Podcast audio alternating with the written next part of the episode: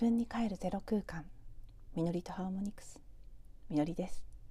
こんばんは。こんにちは。はい。今日はね東京は一日冷たい雨が降り続きましたがいかがお過ごしでしょうか？ねえなんか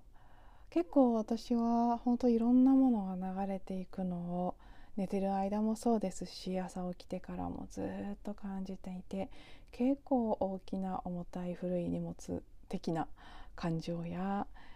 古い古いうんそうねエネルギー的なものをね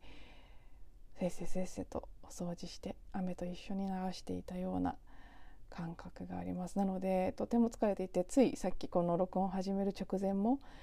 ちょっとねあの仮眠15分ぐらいちょっと横になって休んだりしていました。ものすごく眠くなってまた突然ですね。何か本当にいろいろな変化が体にも起きているんじゃないかなという気がしますが、まあ、実際のところはどうなのでしょうか。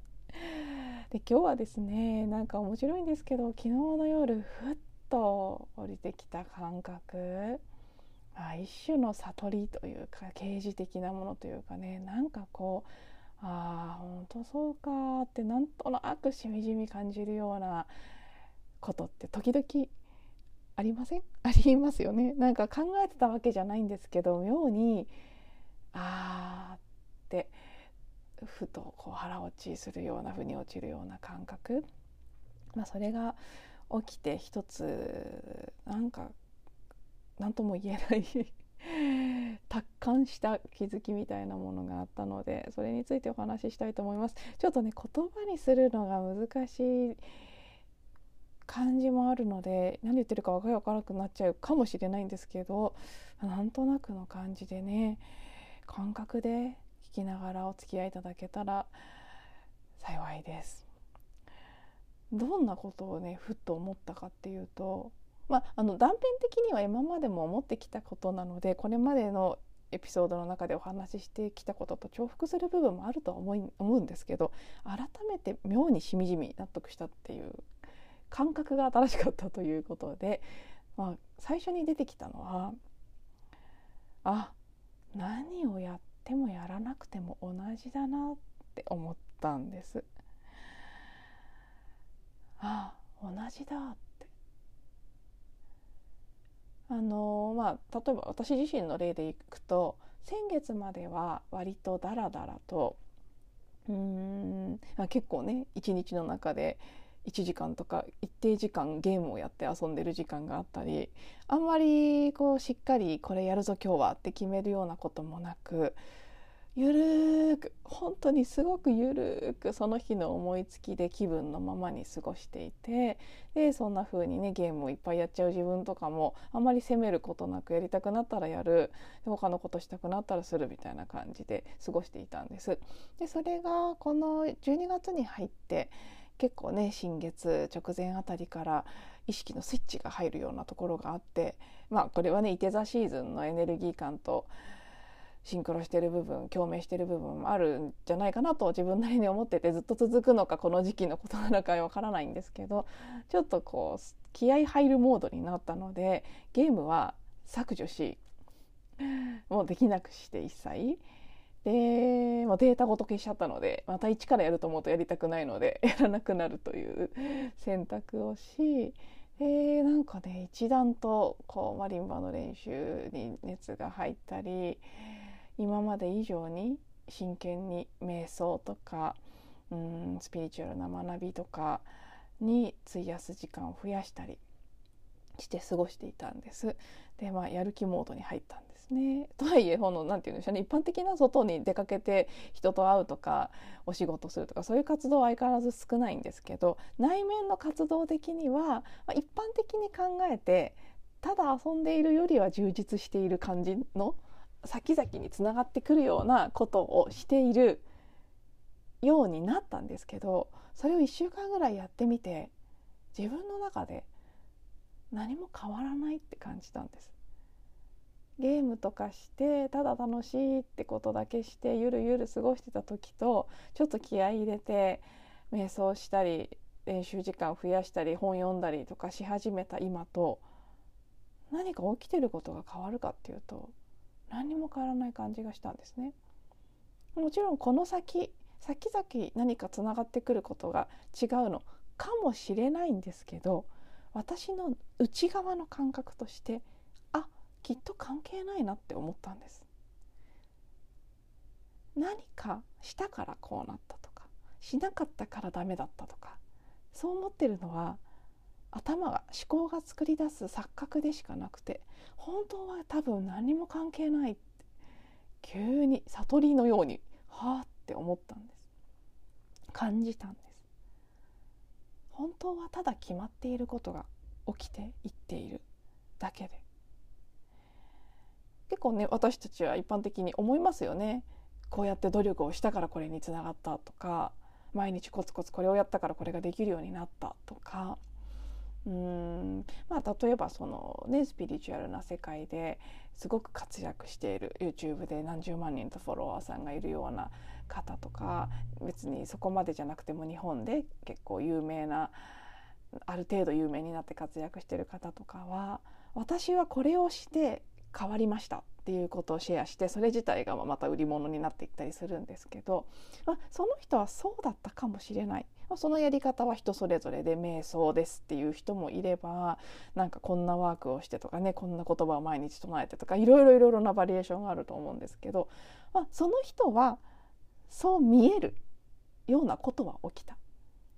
こういうことをやめてこういうことをした。それによって昔はひどいどん底だった人生がこんな風に変わりました。もう今では有名な人生を生きてますとかっていうエピソードはもう巷にたくさん溢れていると思うんですけど。そういうので語られるようなこれをしたから良くなったとかこれをするのをやめてから良くなったとかあるいは私たちがよく不安に感じてしまうようなこれをしなければ良くなれないんじゃないかとか私の例のようにゲームなんか毎日してたらなんかダメになっちゃうんじゃないかとかねそういうふうにいろいろ頭が作り出す因果関係があると思うんですけどあれねこれ多分全部関係ないなって急に思ったんです。本当に決まってるんだきっとって何が起きるかは決まっててこれをしたからそのいいことが起きたというふうに見えることっていうのは多分そういうふうに思い込むように仕組まれてるっていうか錯覚するようにできてるだけで本当は多分原因と結果ではないんだと思うんです。ただある時頑張って瞑想をした。とかある時頑張って何かのワークをしたとか何かを学んだ。何かに気がついた。そしたら結果に見える位置にすごい大成功するっていうことが起きた。ただそれだけで本当は別に関係はないんじゃないかなって。で私たちが選べるのは起きることどうやってそれを起こすかじゃなくて起きたことに対しての反応は選べるけれどもそれ以外のことはもう全て過去も現在も未来も今という瞬間に折りたたまれて一瞬にあるでその一瞬そのそこは創造の瞬間始まりの瞬間全てが同時に一気に創造主によって作り作られたというふうに言われています。ですから今やることによって未来起きることが変わるなんてことは普通にその創造創造の仕組みを考えたら、まあ、ないよねっていうのはわかるんですけど私たちの脳が時間軸というのを錯覚しているので過去現在未来というね直線の時間軸があってで今やってることが未来に影響するっていうふうに思ってるので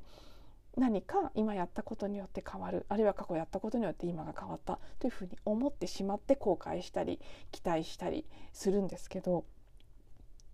多分違うんだろうなって妙に妙にしみじみ体の内側から感じたんです。でその流れでね「あの西洋が馬」という言葉を思い出してあのエピソードあれ私大好きなんですけどね、人生の下腹は点々として予測できないことの例えというふうに今デジタルデジタル大辞典って読むんですかねなんかウェブの辞書で今目の前に開いてるんですけどまあね簡単に言うとあれですね中国のある場所に住んでた老人の馬がある、ね、あの別の隣の国に逃げてしまったと。でそれを町の人とかは気の毒に馬を失ったねと言うんですけど1ヶ月数ヶ月後に別の、ね、若い馬を連れて帰ってきたでそれでまた村の人は「よかったよかった」って喜んだ。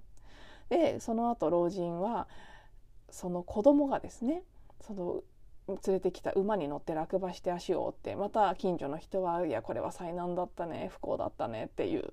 でもそのおかげで最終的に子供は息子は兵役を逃れて戦争でねその後とのその馬が逃げていった国との戦争が起きるんですけど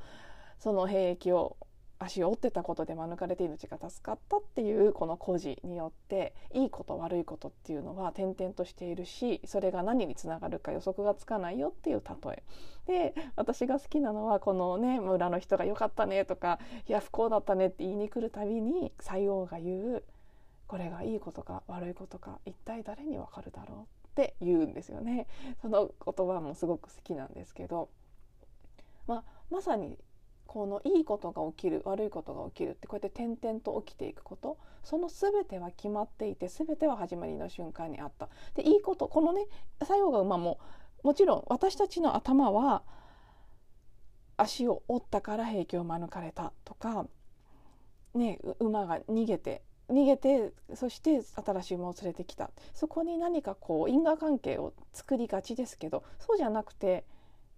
この孤児が言ってるのは一個一個のことはただ起きているんですよね。でそうただ起きている。ただそうなっていたからそうなって起きている。でそれに対して採用は反応を選べるというさっき言ったところですけど採用が選んでる反応はいいことか悪いことかそれは誰にもわからないって言って村の人はわーって喜んだりわーって悲しんだり心配したりねなんか羨ましいなとか思ったりいろいろ一個一喜一憂していくわけ一喜一憂っていうか、まあ、ゴシップ的にね まあ周りでなんかこうにぎやかしてくるわけですけど西王自身はまあ中心から揺らがないというかね。いやいいことか悪いことかなんて誰にもわからないし次に何が起きるかもわからないし。ただ起きてることに対して喜ぶでもなく悲しむでもなく応答している。あただそれが起きたんだなって言ってその場にいるっていうあり方の、まあ、一つのお手本というかね参考になるその反応する部分の姿勢かなと思うんですけど。何かがあったから何かになるってことじゃないんだよねっていうのが、まあ、今日のね私が昨日感じたこと。でよくね何て言うんでしょうね。だから今頑張れてない自分がいる。それに対してこんなんじゃダメだ。このままじゃ将来がダメになってしまう。何かしなきゃ何かしなきゃってジタバタしてしまうことって私は結構よくあるんですけど焦りがちなのでね。でもそれはできない時は起きないことになってるんだと思うんです。頑張れない時はその頑張る対象が間違ってるか頑張ろうとしてる対象がそれが起きるべきことじゃないことに対して頑張ろうとしているのかあるいは今じゃないのか何が理由かはわからないですけど多分ね努力が足りないとか頑張れないからそれが起きないんじゃなくて起きないことになってるっていう方が先だっていう可能性もあるっていうことで。これは逆に起きるっていう方のことも一緒で、まあ、例えばですけどうんね、割と近いところで旬だった話題でいくとショパンコンクールとかね皆さん注目してましたよね今年はウェブでの配信があったから特に一般の方の注目度も高かったように思うんですけどああいうのって私はずっとね注目して見てたんです。あの何に注目してたかっていうと誰が優勝することになってるのかなっていうことですね決まってるって思ってたんです。でそのねもちろんこういう戦略を取ったから優勝したとかこういう練習をしたから優勝したとかいろいろこう分析してそういうふうに解釈することはできると思いますけど私はなんとなくね優勝することになってる人は生まれた時から優勝することになってるし、まあ、運命的なものですねっていうのがあってでただそれが起きるだけだとでどうなってるのかが見えるんだなって思って注目してた。だけどここが面白いところでじゃあ優勝することになってる人は決まってるから何もしなければいいのかというとそんなことはもちろんなくって当然物理的にこのね体がその曲を弾けるようになる練習を毎日するっていうことは必要なんですよ。何にも練習しないで優勝することになってる人が優勝できるわけではもちろんない。じゃあ何かっていうと決まってるから練習するんですよね。突き動かされるんです未来の自分から未来っていうのが今この瞬間もうすでにあってその完成したところにいる未来の自分が何かを求めてくる。今何かを求める衝動があって例えばそうマリンバの練習をすごくするとか、ね、そのショパンコンクールの方であればピアノの練習をものすごくするとかショパンコンクールに向かって努力をしていくっていうことあるいはもうここで絶対優勝したいんだっていうふうに決めるとかね。そういうのっていうのは未来の自分から今の自分が求められていてそれを感じてそれが今の私に起きる衝動となってで結果努力をするとか毎日練習をするとかっていう行為が起きてくる。ね、あのややこしくなってくるところですけど今頑張ったから結果がついてきたねじゃなくて結果があるから今頑張るということが起きているんだねっていう方なんじゃないかなって。ということはですよ何が言いたいかっていうとそう今頑張れてないことに対してジャッジすることもないああそういうことになってないんだなって。でも頑張れてないことに対してすごいなんかモヤモヤして本当は頑張りたいっていう感じがするのであればそれはそれこそ未来からのコーリングかもしれなくて今そのね怠けてしまう何かを断ち切って頑張るっていうところに行くことその衝動が未来からのビジョンによって起きている可能性もあるし。で何もわからないわけです。それで努力した結果何が起きるかもわからないし。でそれで優勝してそれがいいことか悪いことかもわからない。もうまさに作用が馬の例ですよね。でそこで努力したのにダメだった。それがいいことか悪いことかもわからない。本当に全てただ起きていてそれを観察して起きてることを感じてそして起きたことに対して応答していく。あこれが起きたんだね手を落としていくただそれだけなんだなってなんか妙にしみじみ感じたので昨日そのね夜その気づきが降りてきた時に書き留めて今日お話ししようと思っていたのでそのままお話ししました。ね、運命論者すぎると思われるかもしれないですけどなんかこう考えてっていうことじゃなくて本当にどういうわけか深いところからその感じが出てきてしまったということでね、まあ、そう感じちゃったので仕方がないですね。では最後まで聞いていただいてありがとうございます。また次のエピソードでお会いしましょう。